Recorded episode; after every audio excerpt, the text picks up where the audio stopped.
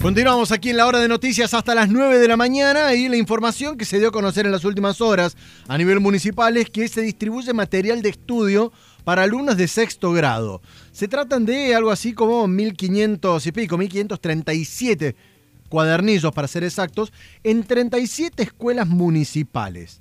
Para ahondar sobre esta cuestión, a ver de qué se trata y por qué distribuirlos cuando faltan ¿cuánto? 12, 15, 20 días para que terminen las clases. Ya estamos en línea y le doy la bienvenida aquí al aire de la 91.3 a Horacio Ferreira, quien es el secretario de Educación Municipal. Eh, Ferreira, mucho gusto. Jonathan Cloner de este lado, ¿cómo están? Eh, mucho gusto, un gusto saludarte, que tenga buen día.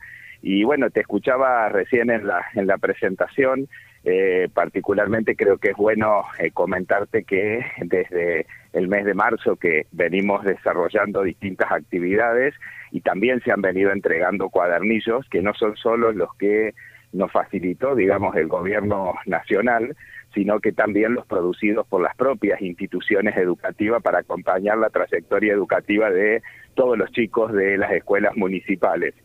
A eso se suma ahora justamente el sexto grado con la intencionalidad de poder acreditar los saberes, entonces el equipo de supervisión y de directivos de las escuelas municipales se pusieron a trabajar y elaboraron en base a aquellos aprendizajes que son fundamentales para la transición a la educación secundaria estos dos cuadernillos de matemática y lengua vinculado con distintas áreas de conocimiento para que los chicos puedan afianzar eh, todos los aprendizajes y llegar de la mejor manera a la educación secundaria. Ahora, ¿estos cuadernillos eh, son para que sean incorporados, digamos, en esto que queda del año lectivo o son pensados eh, para estirarlos hasta el principio de 2021? Exactamente, ellos tienen esta actividad. Vos pensás que hay alumnos que lo van a poder completar ahora y hay otros que tienen hasta marzo para poder completar esta actividad, eh, digamos como tal, para poder acreditar sus saberes. Esto cada institución educativa lo está manejando en virtud de la realidad de cada uno de los estudiantes. ¿eh?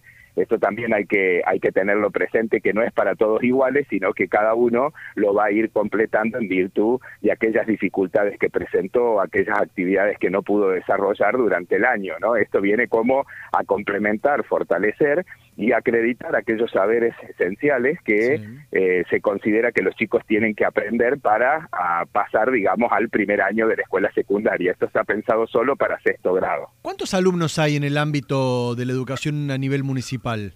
Son 16.000 alumnos eh, que están integrados desde jardines maternales hasta eh, educación primaria y educación de jóvenes y adultos. ¿Se ha podido hacer un seguimiento en cuanto a la deserción debido a, la modalidad que, obligó la pandemia? Eh, sí, en ese sentido nosotros estuvimos trabajando de manera muy intensa, el equipo de supervisores con los directivos, haciendo un seguimiento de los alumnos. En algunos casos, eh, los equipos técnicos se han llegado hasta la casa de los distintos alumnos que no se estaban conectando a los fines de poder recuperar esa conexión. De hecho, que hoy estamos teniendo el relevamiento de este mes, termina justamente mañana.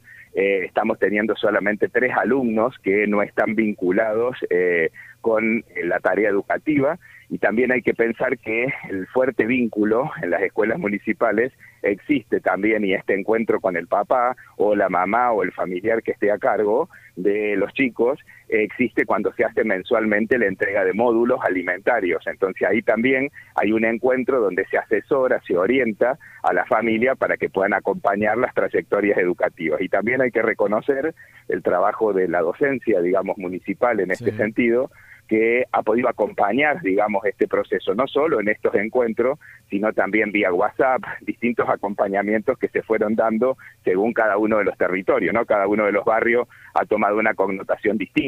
Bien, le hago la última consulta para no quitarle más tiempo, sé que tiene una agenda muy apretada. Hablábamos con Siciliano esta semana que nos adelantaba eh, que la municipalidad se ponía a disposición para realizar los actos de colación. ¿Han podido avanzar en, eso? ¿Se ha confirmado algún acto de colación que se puedan encontrar los en compañeritos? en ese sentido estamos trabajando con la provincia, eh, claramente le hemos acercado esta propuesta y eh, seguro que en los próximos días, cuando las condiciones sanitarias se vayan, eh, digamos, precisando, se irá a la provincia tomando estas decisiones y la voluntad del municipio y de nuestro intendente, eh, Martín Yarlora, es de eh, poder acompañar este proceso. Por eso ofrecimos los polideportivos, los parques educativos, el griego como espacios amplios, porque estos actos se tienen que hacer en espacios abiertos.